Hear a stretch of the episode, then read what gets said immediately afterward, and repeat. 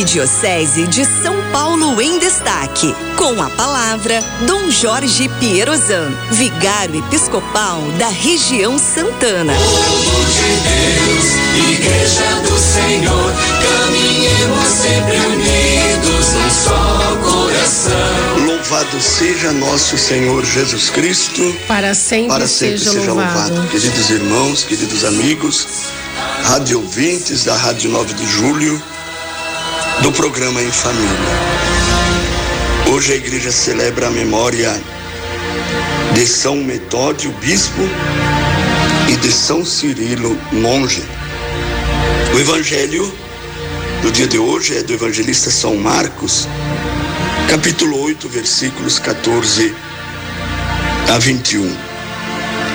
E trata de um milagre acontecido na barca onde estavam Jesus e os seus discípulos.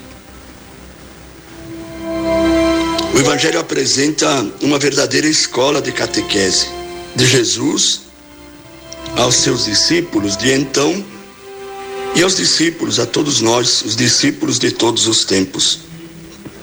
Eles estão numa viagem, de repente falta o pão, e eles mesmos, os discípulos, sentem os efeitos da fome. E aí vem a catequese de Jesus sobre a partilha, sobre a necessidade de um cristão batizado viver, exercer a partilha, que realiza muitos milagres. A partilha realiza milagres. Certa vez eu li um livro de um grande amigo meu, Padre Renato Rosso, padre italiano. Ele está hoje em Bangladesh e mora junto com os ciganos de lá. Mas com ele nós andamos o Brasil inteiro, de norte a sul, vivendo nos circos e no meio dos ciganos.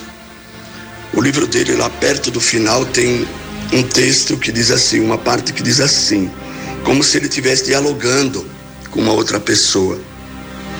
Ele fala para esse outro homem assim: é, que você nunca passe ao largo de cinco mil pessoas com fome e você não lhe dê de comer. Você é um católico batizado, você tem que dar de comer a essas pessoas. O homem respondeu: Mas eu não tenho pão para tanta gente. Aí o padre respondeu para ele: Então vá comprar. O outro disse: Mas eu não tenho dinheiro. Então o padre lhe disse: Então faça milagres. É isso, irmãos e irmãs. A nós, os cristãos, nos é pedido todos os dias, esse é o desafio que nós temos, que o nosso batismo nos impõe de fazer milagres, de realizar a cada dia o grande milagre da partilha. O Senhor esteja convosco, Ele está no meio de nós.